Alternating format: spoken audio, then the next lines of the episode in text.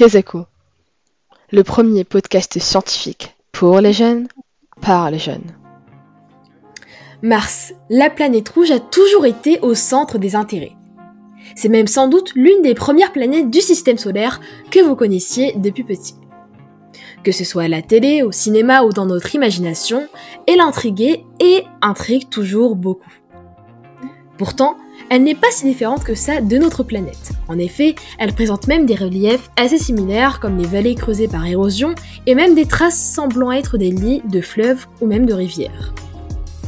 Bref, c'est une planète très intéressante à étudier et c'est d'ailleurs pourquoi plusieurs chercheurs et chercheuses s'y sont intéressés de près. Et donc aujourd'hui, pour cet épisode, je ne serai pas seule car nous avons l'honneur d'avoir avec nous Caroline Fressinet, chercheuse CNRS en astrochimie au laboratoire Latmos à Guyancourt, qui va pouvoir nous en dire plus sur cette mystérieuse planète ainsi que sur son parcours en sciences en tant que femme. Bonjour Caroline. Bonjour Sarah. Eh bien, je suis très contente de t'avoir sur mon podcast et je tenais d'ailleurs à t'en remercier. Pour ce qui est de cet épisode, le concept est assez simple. J'ai sélectionné quelques questions posées par ma communauté auxquelles tu devras répondre, euh, qui vont porter soit sur ton parcours ou même euh, sur euh, des notions un peu plus scientifiques comme sur la vie sur Mars, qui est d'ailleurs ton sujet de recherche. Et du coup, pour commencer, ce que je vais te proposer, c'est tout simplement de te présenter, car un bon nombre euh, du public euh, ne te connaissent peut-être pas, et comme ça, ils pourront euh, prendre connaissance avec toi. Donc voilà, ton parcours, bah, si tu fais des choses à côté, ton engagement, etc. voilà, dis-nous tout en fait sur qui tu es.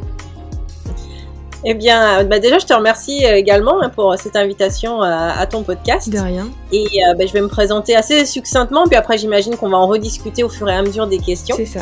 Donc, comme tu as dit, je suis Caroline Fressinet, donc docteur Caroline Fressinet, puisque j'ai une thèse de doctorat. Et j'ai été recrutée au CNRS il y a maintenant 4 ans. Donc, le CNRS, le Centre national, le comité national je ne sais même plus, de la recherche scientifique. Euh, et, euh, et, donc, euh, je suis chercheuse CNRS en astrochimie, comme tu l'as dit. Donc, c'est comprendre la chimie du système solaire. et donc, je suis au laboratoire l'Atmos, qui est le laboratoire atmosphère, milieu et observation spatiale à Guyancourt, en région parisienne.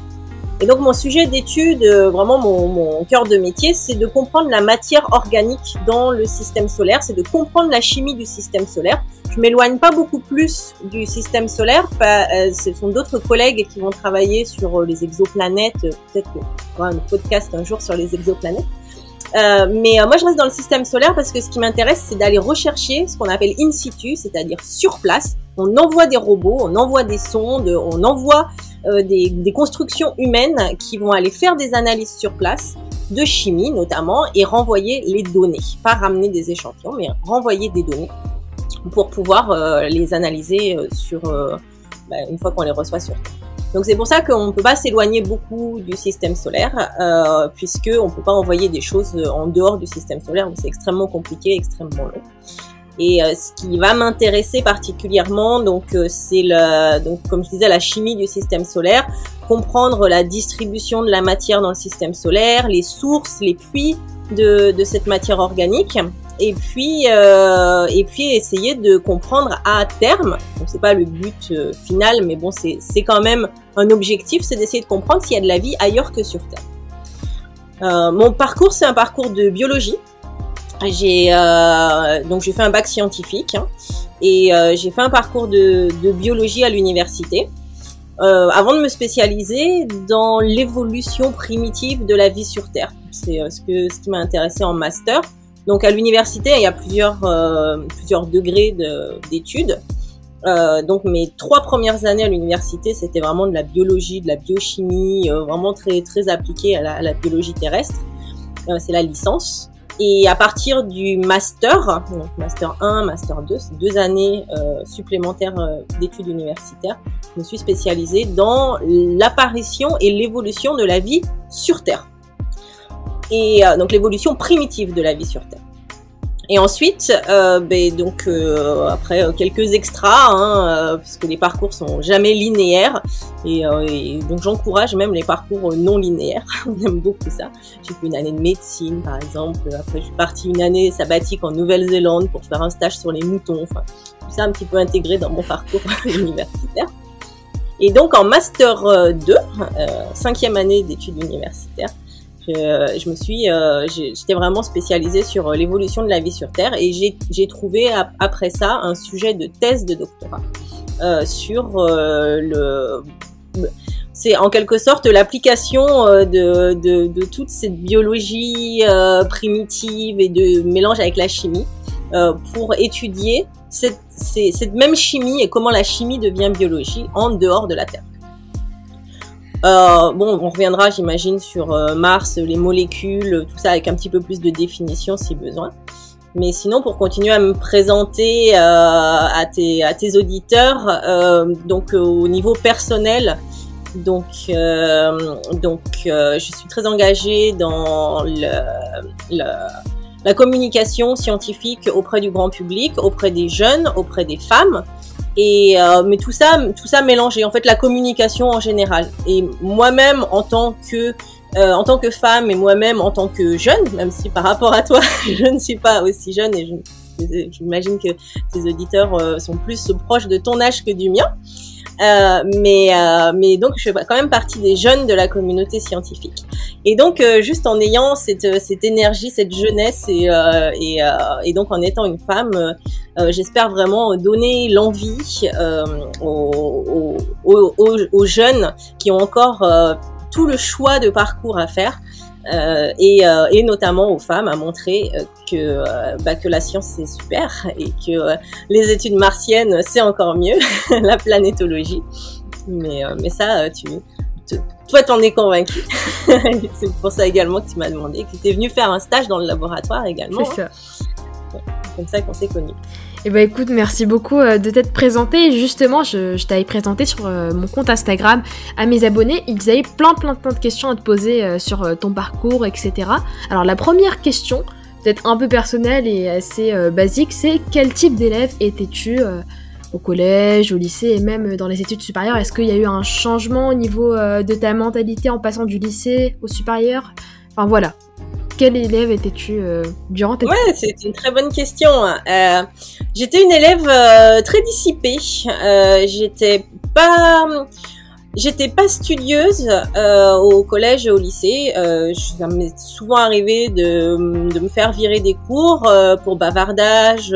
Pour, j'étais vraiment une élève très dissipée parce que j'arrivais pas à vraiment trouver un intérêt dans les matières qu'on m'enseignait. En fait, j'avais pas compris encore, euh, mais même jusqu'à la fin du lycée, j'ai jamais compris que l'intérêt de ce qu'on m'enseignait et, ce que je pouvais en faire plus tard. Et, donc c'est ça qui faisait que je m'y intéressais pas spécialement et que bah, je préférais discuter avec les camarades qu'écouter les profs. Et euh, le grand changement justement, ça a été, euh, ça a été entre le, le lycée et, euh, et l'université, où à l'université on est vraiment lâché euh, à nous-mêmes, et donc on réfléchit sur soi-même plutôt que d'être comme euh, au collège et au lycée où on, on, vient nous donner quelque chose et on écoute, j'ai envie de dire presque passivement, sans forcément comprendre pourquoi on nous, on nous le, on nous l'enseigne. À partir de l'université, on, on va vraiment euh, si on veut travailler, on travaille. Si on veut pas travailler, on travaille pas. Hein. C'est euh, l'université. C'est un petit peu le piège. Mais, euh, mais donc, on réfléchit sur soi-même et on réfléchit pourquoi on fait ça. Et en réfléchissant pourquoi on fait ça, ben, on va s'intéresser beaucoup plus à, aux matières qu'on a choisies. Euh, donc moi, en l'occurrence, c'était la, biologie, mais finalement, même la première année d'université, elle est très très large. Hein. On faisait bah, des maths, de la géologie, de la biologie, un petit peu toutes les matières comme, comme au collège et au lycée alors moins littéraire parce que moi j'avais choisi une fac scientifique. Mais, euh, mais donc en réfléchissant sur moi-même et en réfléchissant à pourquoi je faisais ça, bah là j'ai trouvé un intérêt et j'ai commencé à être beaucoup plus studieuse à l'université. Et donc c'est vrai que quand, quand je regarde, euh, j'avais regardé mes, mes, bulletins, euh, les commentaires des, des, profs au collège et au lycée, et quelque chose qui revenait régulièrement, c'était à du potentiel mais ne l'exploite pas. Et donc ça correspond vraiment à bah, j'étais dissipée, je comprenais pas euh, pourquoi on voulait m'enseigner ça. Donc ce que j'invite les collégiens et les lycéens à faire, c'est à, aller plus loin que d'écouter passivement et de se dire bah, on me l'enseigne parce qu'on me l'enseigne. C'est vraiment essayer de comprendre pourquoi et en quoi tout ça ce sont des bases même si euh, même si vous voulez pas faire d'histoire plus tard euh, ou de maths ou mais en fait ce sont des bases qui vont permettre de construire une façon de penser c'est pas uniquement des connaissances et donc ça il faut essayer de réfléchir sur le sur le pourquoi on est là et pas se dire juste que c'est obligatoire et qu'on y est un petit peu par dépit. Ok, bah, merci beaucoup, hein, parce qu'il y en a beaucoup, je pense, qui sont dans ton cas et qui va pas forcément d'intérêt. Et, justement, en fait, euh, pour en venir à la deuxième question, des fois, en fait, le manque d'intérêt euh, en cours, c'est tout simplement parce qu'il n'y a pas de projet d'orientation derrière, qu'on ne sait pas vraiment ce qu'on veut faire. Et est-ce que du coup, toi, tu as eu euh, une idée fixe dès le début? Tu savais que tu voulais faire chercheuse ou c'est venu un peu plus tard Enfin, comment ça s'est passé? Mmh, bah, En fait, c'est c'est pas du tout comme euh, donc chacun a son parcours. Hein. Il y en a qui vont dire ah moi j'ai toujours su que je voulais faire ça dès tout petit. Je regardais les étoiles, je voulais travailler en planétologie. Euh, non non moi pas du tout. Euh, je savais quand même dès le lycée que ce qui m'intéressait c'était les matières scientifiques plus que les matières littéraires. Donc, donc voilà, à partir de, de ce moment-là, je, je, je, me doutais que je ferais une orientation scientifique, mais sans du tout savoir que ça serait. D'ailleurs, euh, euh, après le après le bac, ben, j'ai fait une année de médecine.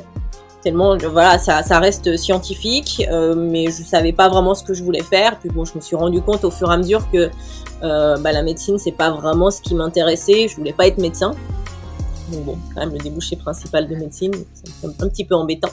Mais que ce qui m'intéressait dans les cours que j'avais suivis en médecine, c'était la biologie. Donc tous les cours de biologie qui étaient en médecine appliquée à l'homme, mais moi c'était la biologie en général qui m'intéressait. c'est pour ça que je suis partie sur cette passerelle en, biologie euh, à l'université. Et, euh, et c'est ça qui est bien avec les études supérieures euh, en France, c'est qu'on a des passerelles. Il y a des passerelles pour faire absolument tout ce qu'on veut, de passer d'une d'une euh, d'une formation à une autre, de faire des formations professionnalisantes assez rapidement ou de faire des formations longues. Euh, donc, euh, ben, pour être chercheur, c'est 5 ans d'université plus 3 ans de thèse, plus un postdoctorat en général, donc après la thèse qui en général doit se faire à l'étranger avant de faire des concours de recrutement. Donc c'est quelque chose qui est quand même compliqué et qui est quand même long. Mais, mais durant toutes ces études et durant tous ces concours, on, on, fait des stages, on est chercheur déjà en thèse, on est déjà chercheur, donc c'est pas considérer ça, en, le compter en nombre d'années. Et donc, euh, donc non, voilà, moi euh, j'ai construit au fur et à mesure. Comme je disais, j'ai fait de la biologie, euh, biologie, biochimie et biologie moléculaire mes premières années d'université. Euh, puis j'ai vu que ce qui m'intéressait, bah, c'était la biologie moléculaire, mais appliquée au début de la vie sur Terre. Et puis en, en regardant le début de la vie sur Terre, j'ai commencé à me demander est-ce qu'il y a de la vie ailleurs? Et c'est un petit peu euh, tout ce cheminement euh, qui, est, euh, venu et qui a fait que je fais ce que je fais aujourd'hui. Il n'y avait pas un... Au, au, lycée, non, en collège, je savais absolument pas ce que je voulais faire. Au lycée, je savais juste que j'avais envie de faire de la science mais sans, sans savoir ce que c'était. Je ne connaissais pas le métier de chercheur, euh, je ne connaissais pas les études qu'il fallait faire pour l'être. Je me suis un petit peu euh, laissé porter d'année en année en regardant ce qui m'intéressait le plus chaque année pour continuer pour la suite. Mais comme quoi Oui, mais c'est vrai, faut pas se mettre trop la pression et en fait, euh, dans tous les cas, on, on change d'orientation au fil des années. Il y a beaucoup de personnes qui voulaient faire tel ou tel métier depuis petit et qui finalement se sont rendu compte qu'ils voulaient pas faire ça et qui voulaient faire finalement le total opposé. Donc on peut pas vraiment euh, bah, se, se, restreindre euh, à une seule chose. Exactement. Et je peux même te donner l'exemple de... Euh, donc j'étais partie en Nouvelle-Zélande, hein, faire une année...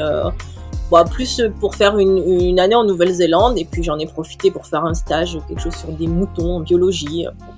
Et, mais mon colloque en Nouvelle-Zélande, il était, il, il, est passé d'avocat à vétérinaire. Et ma coloc, donc qui était euh, qui était la femme de ce coloc, euh, elle était euh, elle était biologiste, donc dans le laboratoire dans, dans lequel je travaillais. Elle est devenue commerciale dans des photocopieuses. D'accord. Donc voilà, il y a des changements d'orientation et puis et puis je peux même citer l'exemple. Donc là c'était en Nouvelle-Zélande, mais aux États-Unis, j'avais un une responsable qui était musicienne avant de passer euh, responsable d'un instrument martien. Mais elle était musicienne professionnelle. Donc euh, voilà, il y a des, des, changements qui peuvent être radicaux, qui peuvent être faits. Alors il faut avouer qu'en France, c'est un petit peu plus compliqué qu'aux États-Unis ou en Nouvelle-Zélande, où euh, aux États-Unis, c'est très basé sur le mérite. C'est-à-dire que si on est bon dans quelque chose, on n'a pas besoin d'avoir le diplôme pour le faire, pour pouvoir le faire. Alors qu'en France, c'est quand même très basé sur le diplôme et les passerelles sont peut-être un petit peu moins larges qu'elles ne le sont aux États-Unis. Mais, euh, mais voilà, il y a quand même des, diversités possibles. Euh, si on, on, commence quelque chose, euh, on n'est pas obligé de terminer sa vie dans ce quelque chose. Donc il y a possibilité de se tromper, il y a vraiment aucun souci, c'est normal qu'au collège et au lycée on ne sache pas le métier qu'on veut faire plus tard, on ne les connaît pas les métiers. D'accord. Mais sinon, euh, globalement, aujourd'hui, euh, bah, t'aimes bien du coup ce que tu fais, ton métier de chercheur, etc. Et est-ce que, si tu pouvais nous parler du métier de chercheur en quelques mots, c'est quoi les avantages finalement et les inconvénients de ce métier? Parce que ça doit pas non plus être facile au quotidien. Mmh. C'est. Euh... Alors, il y a beaucoup. Il y a moi, je trouve qu'il y a quand même beaucoup plus d'avantages que d'inconvénients. Et, euh, et l'inconvénient principal, on va commencer par ça, parce que euh, finalement, euh, euh, il y en a qu'un que je vais citer. C'est que le, le, la vie professionnelle et la vie privée, sont complètement intermélangées quand on est chercheur. Il n'y a, y a, y a pas de séparation. Il n'y a pas on sort du travail, on passe en mode vie privée.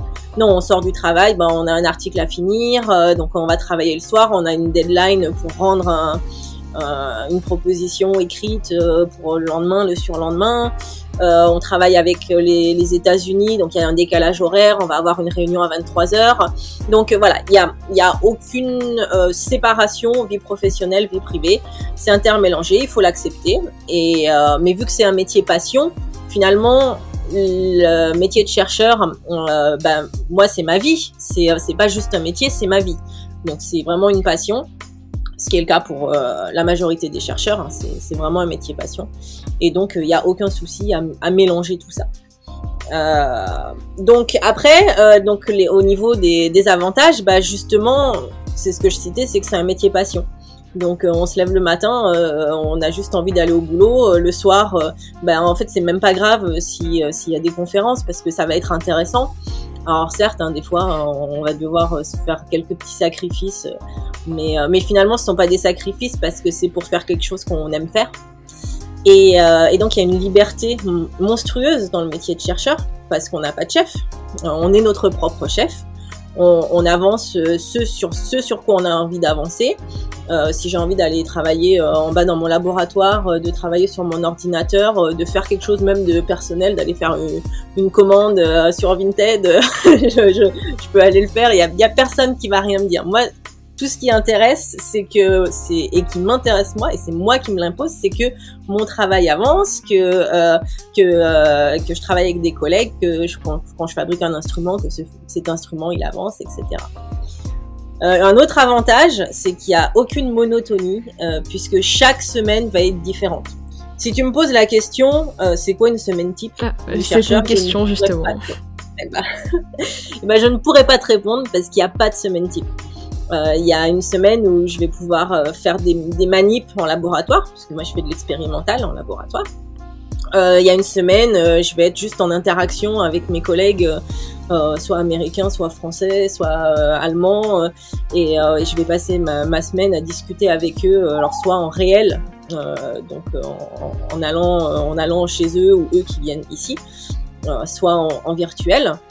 Euh, il y a des semaines, ça va être des conférences. Euh, il y a des semaines, ça va être un stage de terrain où on va aller collecter des échantillons sur Terre dans un endroit euh, X ou Y qui va ressembler à telle planète du système solaire. Et puis, bah, quand tu parlais de, de, de, propositions à écrire pour avoir des financements, bah, des fois, on va passer une semaine entière à écrire cette proposition ou à écrire un article.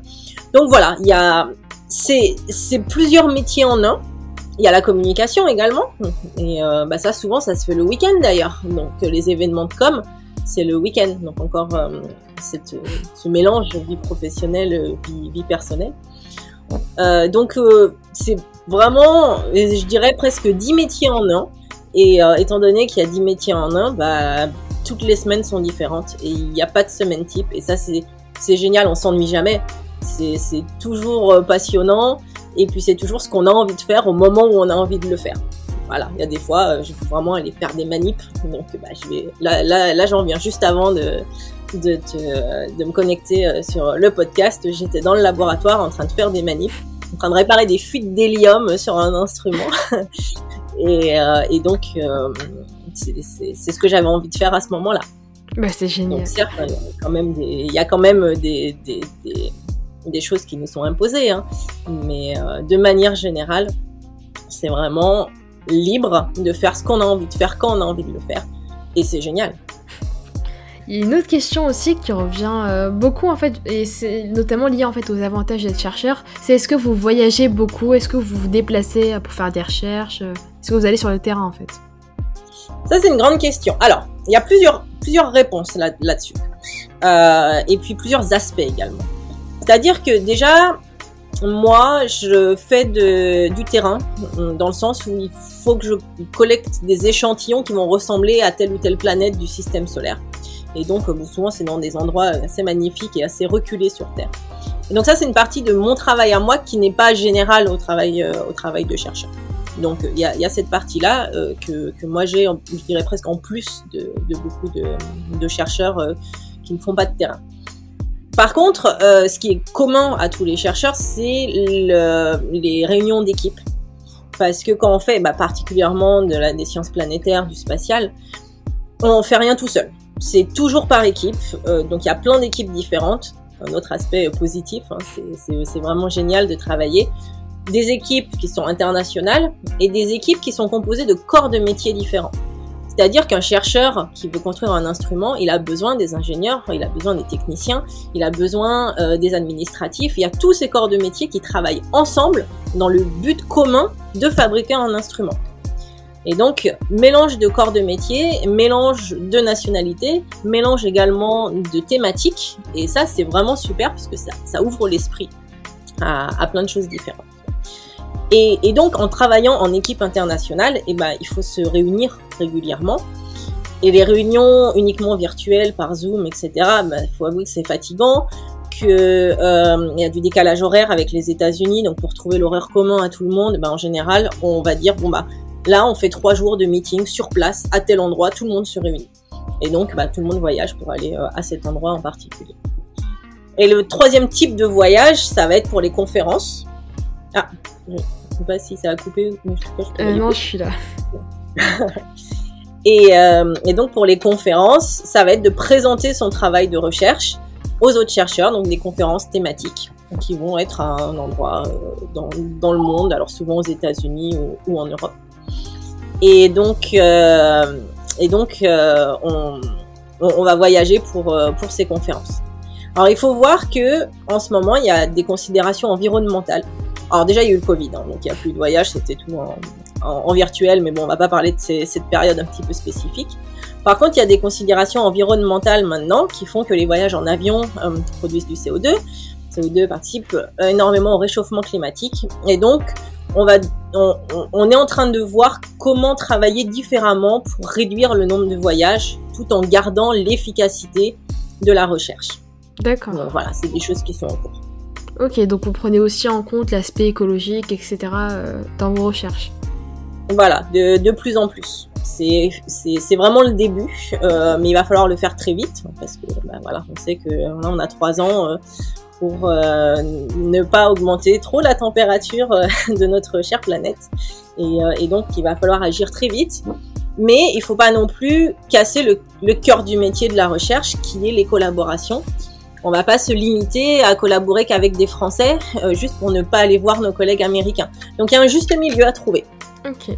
Oui, mais il y a toujours des alternatives. Après, euh, enfin par exemple, si vous pouvez prendre euh, d'autres moyens de transport, je sais que, enfin quand j'avais fait mon stage, on m'avait dit que si on pouvait prendre le train, on prend le train. Et puis ouais. si on n'a pas le choix, on prend l'avion. C'est pas grave, mais on fait notre mieux, quoi. Tout à fait. Alors, j'ai une question qui va peut-être te faire sourire. Euh, je sais pas si tu en as déjà fait une ou pas, mais on me demande euh, quelle est euh, ta plus grande découverte durant ta carrière. Alors, en fait, c'est assez facile parce que c'est donc les, chercheurs ils, publient des articles dans des revues scientifiques qui sont qui sont rapportés par d'autres scientifiques. Et euh, bon, je rentrerai pas dans cette thématique d'essayer d'ouvrir justement cette recherche au plus grand nombre. Mais, euh, mais donc pour l'instant, ça reste assez fermé au milieu scientifique. Mais bon, c'est ce, ces publications qui, euh, qui attestent du travail du chercheur, qui, qui vraiment euh, finalise un travail de chercheur.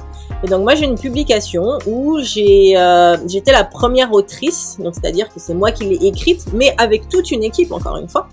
Mais euh, donc j'étais la première autrice de cet article qui révélait pour la première fois des molécules organiques sur Mars. On les cherchait depuis les missions Viking de 1976 et on les a trouvées pour la première fois avec Curiosity en 2015. Et donc, euh, donc voilà, j'ai eu, euh, j'ai eu l'honneur et la chance de, de pouvoir rédiger l'article qui annonçait cette euh, première découverte de molécules organiques à la surface de. Ah oui, ah, c'est une grande et belle découverte. Je pense que ça a facilité euh, beaucoup de choses, euh, notamment sur enfin, tout ce qui recherche sur la vie sur Mars. Et, et ça, en fait, une, ça a été une découverte assez récente ou, ou pas? Parce que du coup, ça a pu orienter finalement vos recherches? C'est la, la, la, découverte en elle-même date de 2013 et elle a été publiée en 2015. Et euh, et en fait, toutes les recherches martiennes, elles sont vraiment basées sur, euh, sur les découvertes passées pour euh, faire les suivantes. C'est, un, une succession d'événements hein, qui, qui fait la recherche en général, qui fait la recherche martienne euh, plus particulièrement, et qui fait la recherche de la chimie martienne et de, d'essayer de trouver de la vie sur Mars ou de la vie dans le système solaire. C'est vraiment une succession d'événements euh, c'est jamais isolé, hein. comme les missions qu'on envoie dans les différents corps du système solaire, c'est jamais isolé. Et, euh, et donc, euh, forcément, d'avoir trouvé des molécules organiques à la surface de Mars, ça a, euh, ça, ça, a débloqué de nombreuses autres expériences pour essayer de comprendre bah, d'où elles viennent, pourquoi elles sont là, etc., etc. Donc euh, oui, il y a toute cette succession de choses qui fait que bah, une découverte entraîne une autre recherche, entraîne une autre découverte, etc., etc. Ok, ça marche. Et justement, en fait, à propos de vos recherches, j'ai aussi euh, reçu pas mal de questions parce que bah, Mars, ça intrigue, il y en a beaucoup qui, euh, qui se posent des questions et en ce moment, c'est un peu quelque chose auquel beaucoup de personnalités s'intéressent, qui ne sont même pas scientifiques finalement. Et bah, la première question assez basique finalement, c'est pourquoi en fait chercher la vie sur Mars plus précisément Pourquoi pas euh, tenter avec une autre planète euh, plus proche de la Terre Donc, euh, encore une fois, plusieurs réponses. Toujours plusieurs réponses. Et selon comment on veut les orienter. Donc, déjà, on, Mars, c'est justement la planète la plus proche de la Terre. Donc c'est pour ça qu'on va rechercher sur Mars. C'est une planète qui a été très très similaire à la Terre à ses débuts, au, moment de sa formation pendant 500 millions d'années. Euh, Mars et la Terre c'était des jumelles. Sauf que Mars était deux fois plus petite, donc au bout d'un moment, elle a évolué différemment. Mais euh, à ses débuts, pendant 500 millions d'années, la Terre et Mars, c'était vraiment les mêmes. Sur Mars, il y avait de l'eau liquide, il y avait des rivières, il y avait des lacs, il y avait euh, il y avait tout un cycle de l'eau de la même manière qu'on l'a sur Terre. Et à ce moment-là, la vie est apparue sur Terre. Donc on peut se dire, les conditions étaient similaires sur Mars, la vie est-elle apparue sur Mars? Si elle est apparue sur Terre, pourquoi elle ne serait pas apparue sur Mars? Et donc sur Mars, ce qu'on va chercher, c'est les traces d'une vie passée il y a 4 milliards d'années. Donc c'est euh, c'est pour ça qu'on s'intéresse à Mars. C'est qu'il y a, y a 4 milliards d'années, Mars et la Terre étaient les mêmes, la vie est apparue sur Terre, on se dit elle est peut-être apparue sur Mars, est-ce qu'il en reste quelque chose aujourd'hui? On n'imagine pas trouver de la vie présente sur Mars, et en tout cas, on n'imagine pas trouver de la vie développée plus que euh, l'état cellulaire. Parce que bon, Mars a, un peu gelé, hein. elle était similaire à la Terre, puis après elle a perdu son atmosphère, euh, elle a perdu son eau, donc euh, elle est devenue, elle est devenue assez inhospitalière. Donc Mars est proche, Mars était similaire à la Terre, on va chercher des traces d'une vie passée sur Terre, sur Mars. Mais on se limite pas à Mars. Et justement, il y a des corps qui vont nous intéresser particulièrement. Ce sont ce qu'on appelle les mondes océans. Donc les planètes, euh, les satellites qui sont autour de Jupiter et de Saturne. On, donc on, peut citer euh, Titan, Encelade qui sont autour de Saturne, euh, Europe qui est un satellite qui est autour de Jupiter. Et ces corps, ce sont euh, des, des, des, des corps qui ont une couche de glace et un océan liquide sous cette couche de glace. Parce qu'il fait très froid, on est loin du Soleil. Euh, et, donc on a vraiment cette couche de glace à l'extérieur. Et, euh, euh, puisqu'on est proche de Jupiter, de Saturne, il y a des forces de marée qui se trouvent à l'intérieur de la planète, qui créent de la chaleur et qui maintiennent un océan liquide à l'intérieur de la planète. Bon, je dis planète, c'est des satellites, hein, mais par extension, on parle de planète. Et donc, dans ces corps, on se dit que de la vie pourrait exister aujourd'hui. Et c'est ça qui va nous intéresser sur euh, ces mondes océans, dans le système solaire beaucoup plus externe, c'est d'aller rechercher des traces d'une vie présente. Donc non, on ne se limite pas à Mars, et c'est pas la même chose qu'on va chercher sur Mars, traces de vie passées, euh, que sur les mondes océans où on va chercher des traces de vie présentes. Mais c'est plus difficile d'y aller. D'accord. Est-ce que Sur Mars, non, allez-y. sur Mars, une, une mission sur Mars, euh, on met 6 à 9 mois pour y aller. Une mission sur Titan, c'est 6 à 9 ans pour y aller. Donc c'est pas le même ordre de grandeur pour, euh, pour ces missions. D'accord. Et justement, en fait, pour euh, trouver euh, la vie sur Mars, euh, c'est quoi la démarche et euh, c'est quels outils que vous et votre équipe utilisez finalement? Donc ce qu'on utilise, c'est qu'on on utilise les mêmes instruments qu'en laboratoire et on les miniaturise, on les rend résistants à un décollage de fusée, etc. On les rend euh, utilisables de manière automatique, parce que sur Mars, il n'y a personne pour les faire fonctionner. Et puis on les envoie dans des rovers, dans des atterrisseurs, pour faire les analyses. Ce sont des analyses de chimie. Quand on cherche la vie, on cherche des molécules chimiques qui peuvent être des traces du vivant. Et, euh, et donc, par exemple, euh, ça va être un petit peu des, gros mots, mais pour euh, ceux qui sont intéressés, ils peuvent rechercher un petit peu plus en détail. Il y a une technique dont on est spécialiste au laboratoire ici et au Latmos et, donc dans, dans, dans des consortiums français, c'est de faire de la chromatographie en phase gazeuse en milieu spatial. Donc c'est une technique qui va permettre de séparer des molécules avant de pouvoir les peser et donc de les identifier. Donc, je vais pas aller dans le détail de la chromatographie. Toi, tu, tu l'as vu euh, au Latmos. Ah, C'est assez imposant quand même. Et, euh, et donc, ce que tu as vu, c'est les appareils de laboratoire. Mais tu as vu également qu'on avait miniaturisé ces appareils. Et cette, euh, ces, ces appareils miniaturisés, c'est ceux-là qu'on envoie dans l'espace, mais en utilisant la même technique chimique analytique que celle qu'on utilise en laboratoire. D'accord, donc il y a quand même un travail en amont au laboratoire et ensuite, euh, bah, en fait, le travail est un peu automatisé. Donc euh, il y a vraiment en fait aussi euh, une nécessité d'un d'une connaissance en ingénierie finalement parce que pour pouvoir automatiser des outils, pour pouvoir savoir à l'avance qu'on peut les miniaturiser, c'est pas, enfin c'est pas inné, faut avoir des connaissances quoi. Tout à fait. C'est c'est ce que ce que je mentionnais tout à l'heure, où c'est pour fabriquer un instrument pour mettre sur une mission spatiale, c'est une collaboration entre les scientifiques, les ingénieurs, euh, les, électroniciens, parce qu'il faut des euh, des, euh, il faut des cartes électroniques pour faire euh, fonctionner l'instrument, les thermiciens parce qu'on est sur des planètes où il fait extrêmement froid et donc il y a énormément de thermique qui se passe. Donc il y a vraiment tous ces corps de métier qui travaillent ensemble pour pouvoir fabriquer des missions. Et donc ce sont des métiers qui sont différents et en travaillant ensemble, on arrive à créer ces instruments et à chercher euh, s'il y a de la vie dans le système solaire. Eh ben, super, enfin finalement vous travaillez tous en équipe et justement euh, on me demandait euh, c'était quoi enfin ton équipe au quotidien tu travailles avec qui pour faire avancer la recherche? Donc c'est ça qui est intéressant, c'est c'est qu'au quotidien, on travaille toujours avec des gens différents, de la même manière que toutes nos semaines sont différentes.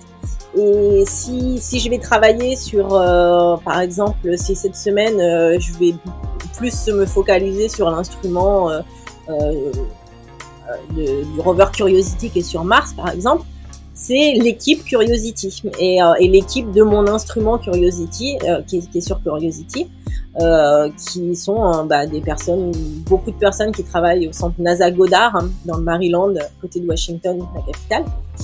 Euh, et, euh, et puis euh, des Français également, donc euh, qui sont dans mon laboratoire. Donc ça, ça va être mes, mes collègues sur cet instrument-là. Ça va être autant mon voisin de bureau qui est juste derrière le mur que euh, que mon ma, ma collègue du NASA Goddard. Donc c'est c'est beaucoup de communication par mail. C'est toujours en anglais euh, les communications. Bon, sauf quand je vais, je vais voir euh, les gens de mon laboratoire, euh, on parle en français quand il y a que des, que des francophones. Mais, euh, mais quand on envoie un mail, souvent ce sont des mails groupés ou s'il y a un anglophone, eh ben, on, envoie le mail en anglais, même si la majorité des gens sont francophones. Et, euh, euh, donc voilà, ça, c'est l'équipe de l'instrument Curiosity. si je si je veux si je travaille plus une semaine sur un instrument qui est sur Dragonfly, donc un drone qui va aller voler sur Titan, qui est en préparation, et dans lequel ben, au, Latmos on fabrique une partie de cet instrument qui va aller sur Titan, le chromatographe en phase gazeuse. Euh, bah là, ça va être des collègues qui vont être euh, au John Hopkins University, donc qui, euh, qui est dans le Maryland également, juste à côté géographiquement du NASA Goddard, euh, mais qui sont des collègues différents. Donc c'est une équipe différente. Et l'équipe au Latmos, ça va être les ingénieurs qui sont en charge du projet. Euh, donc, euh, donc pour chaque instrument et pour chaque projet, les équipes sont différentes. Donc je peux pas dire que j'ai une équipe en particulier avec laquelle je travaille. C'est selon le projet, euh, selon l'instrument, selon la, la, mission, bah ça sera telle ou telle équipe avec des gens différents. D'accord, donc en fait, oui, enfin, la journée euh, type d'un chercheur n'existe pas parce que même les personnes avec qui tu travailles, bah en fait, ça, ça varie en fonction euh, de l'outil que tu utilises et euh, de ce que tu vas étudier la journée, quoi. C'est ça, c'est exactement ça. Donc si on veut pas s'ennuyer, faut faire chercheur. Il y a plein d'autres métiers où on s'ennuie pas, mais ce qu'il faut, c'est faire un métier qu'on aime. C'est vraiment réfléchir à pourquoi on a envie de se lever le matin pour aller faire ce métier. Et, et ça, c'est un plaisir où tous les jours, on va faire quelque chose qu'on aime faire c'est c'est pas une corvée, c'est presque pas un métier, c'est une vie. Ouais, franchement, c'est c'est pas très fréquent en fait euh, d'entendre ça euh, de la part euh, d'un adulte parce qu'en général les gens attendent la retraite ou ils en ont marre de leur patron ou autre et c'est vrai que dans le milieu de la recherche j'ai pas vu souvent des gens se plaindre de leur métier parce qu'en fait en général, ce qui motive, c'est pas le salaire, euh, c'est pas euh, le fait que les études soient courtes parce que c'est très long et euh, faut vraiment être persévérant. Donc finalement, en fait, la plupart des gens qui sont chercheurs aiment ce qu'ils font. Donc c'est c'est vraiment un plus du métier. Alors, on m'a posé aussi une question un peu en lien avec l'actualité. Est-ce que la mission ExoMars a un intérêt pour vos recherches? Est-ce que ça peut débloquer des choses ou pas du tout? Euh, oui, oui, tout à fait. Et comme je, parlais du programme martien, où on a toute une série de, missions qui vont toutes s'appuyer sur les résultats des précédentes et qui vont toutes euh, avoir un objectif différent, mais qui se succèdent, bah, ExoMars, euh, bah, faisait partie de cette succession de missions. Et par exemple, elle devait creuser jusqu'à 2 mètres de profondeur dans Mars et analyser des molécules euh, et donc à un endroit où elles sont plus préservées, un 2 mètres de profondeur, c'est énorme par rapport aux quelques centimètres qu'on creuse avec euh, Curiosity. Euh, et donc, donc on devait analyser ces molécules. Et ExoMars avait une capacité particulière, donc une expérience chimique, qui permettait, si on trouvait des molécules organiques, de déterminer si elles provenaient d'une origine chimique ou d'une origine vivante. Et donc là, on se rapprochait vraiment de l'exobiologie et de savoir, eh ben, est-ce qu'il y a des molécules du vivant sur Mars? Donc c'était, euh, c'est, enfin, c'est encore une mission parce qu'elle n'est pas complètement annulée. Pour l'instant, elle est juste, euh, elle, est juste retardée pour l'instant euh, à cause de la collaboration avec la Russie, donc qui, a été, annulée. Et donc, et donc, pour l'instant, on compte encore un décalage, toujours avec une collaboration avec les Russes. Mais si la collaboration avec les Russes n'est pas possible, euh, ben ça, sera peut-être un redéveloppement des systèmes russes d'ExoMars par l'Europe pour pouvoir envoyer la mission. Mais dans ce cas, c'est un décalage de au moins 6 ans. Euh, et, euh, et, donc, bon, c'est un statut qui est un petit peu particulier hein, pour l'instant et qui change de semaine en semaine donc voilà, ExoMars, c'est une mission. Je vais en parler quand même au présent parce que euh, parce qu'on y croit encore. Euh, j'ai encore une réunion aujourd'hui hein, sur sur ExoMars. Et donc euh, donc c'est une mission qui va permettre de se rapprocher de plus en plus de la biologie martienne par la chimie, mais de savoir si cette chimie peut provenir d'une origine biologique, ce qui n'était pas le cas pour les missions précédentes. D'accord, ok. Mais c'est vrai que des fois la politique aussi, du coup, ça peut avoir un impact sur les sciences, c'est un peu lié parfois. Euh, et oui, c'est vrai que 6 ans en plus, on s'en rend peut-être pas compte. En fait, j'ai l'impression que dans la recherche, 6 ans, c'est pas beaucoup, mais beaucoup à la fois. En fait, ça dépend vraiment du contexte, quoi. Oui, oui, oui, c'est très pertinent ce que tu dis, ouais. Parce que euh, le développement d'une mission, euh, jusqu'à son, son, son, opération à la surface d'un corps, notamment par exemple si c'est Titan où il y a 6 ans de trajet, 8 ans de trajet, bah, ça peut être jusqu'à 15 ans entre le, la sélection, le développement, l'envoi, l'opération. Et donc c'est des temps qui sont extrêmement longs euh, mais qui sont à la fois extrêmement courts parce que bah, il faut faire les choses très vite. Euh, et, et c'est pas parce qu'une mission va opérer sur Titan en 2034, Dragonfly par exemple, qu'on doit pas euh, être en speed et, euh, délivrer l'instrument euh, dans deux ans. Donc, euh, donc ce sont des temps qui sont qui paraissent longs, mais qui finalement sont courts pour tout ce qu'il y a à faire. D'accord. Bah écoute, euh, ça fait euh, voilà plusieurs questions et euh, là je vais terminer avec une dernière question un peu différente de celle que j'ai posée tout à l'heure. J'espère que t'es pas fatiguée. Alors la question, ça m'a fait rire en fait en le lisant parce que ça remet en question finalement tout le travail qu'il y a derrière la, la, recherche de la vie sur Mars. C'est pourquoi chercher la vie sur Mars? Pourquoi chercher la vie ailleurs en tant que en tant que terrien? Et que se passera-t-il si on trouve de la vie sur Mars? Sur Mars ou ailleurs. Euh, alors pourquoi? Euh, bah Pour savoir. C'est la grande question de la recherche, c'est qu'on veut savoir. On veut euh, améliorer les connaissances, on veut comprendre, on veut comprendre le monde qui nous entoure. trouver une vie ailleurs que sur Terre, c'est se rapporter à nos origines, nos origines primitives, c'est-à-dire au début de la vie sur Terre. On ne sait pas comment on est passé de la chimie à la biologie sur Terre. On ne sait pas euh, les, étapes qui font que la biologie apparaisse, que la vie apparaisse. C'est un grand mystère, c'est le chaînon manquant euh, en exobiologie, c'est comment on passe de la chimie à la biologie. Et donc trouver une vie ailleurs, c'est mieux comprendre notre vie à nous sur Terre et euh, mieux comprendre les origines, pourquoi, on est là, c'est la grande question de, la vie. Donc pourquoi, comment?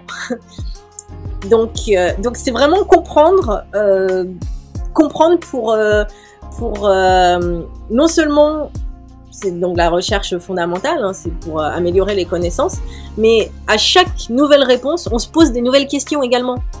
Et donc, si on en est là où on en est aujourd'hui, c'est parce que la connaissance ne fait que s'accroître se transmettre et euh, donc en partie participe activement avec ton podcast pour la transmission des connaissances justement et euh, je t'en félicite vraiment Merci. parce que c'est comme ça que les, que les choses avancent. Bah écoute, c'est sur ces belles paroles euh, qu'on termine l'épisode. Je te remercie encore une fois d'avoir répondu en fait à toutes les questions qui ont, qui ont été posées. C'était pas forcément évident, il y avait des questions euh, plus compliquées que d'autres. Et, euh, et, puis j'espère qu'en tout cas ça vous a plu, que euh, vous avez pu en savoir plus sur le métier de chercheur, mais également sur la vie sur Mars, sur la potentielle vie sur Mars. Et puis euh, je vous retrouve à très bientôt pour un nouvel épisode sur mon podcast. C'était Sarah de Kezako.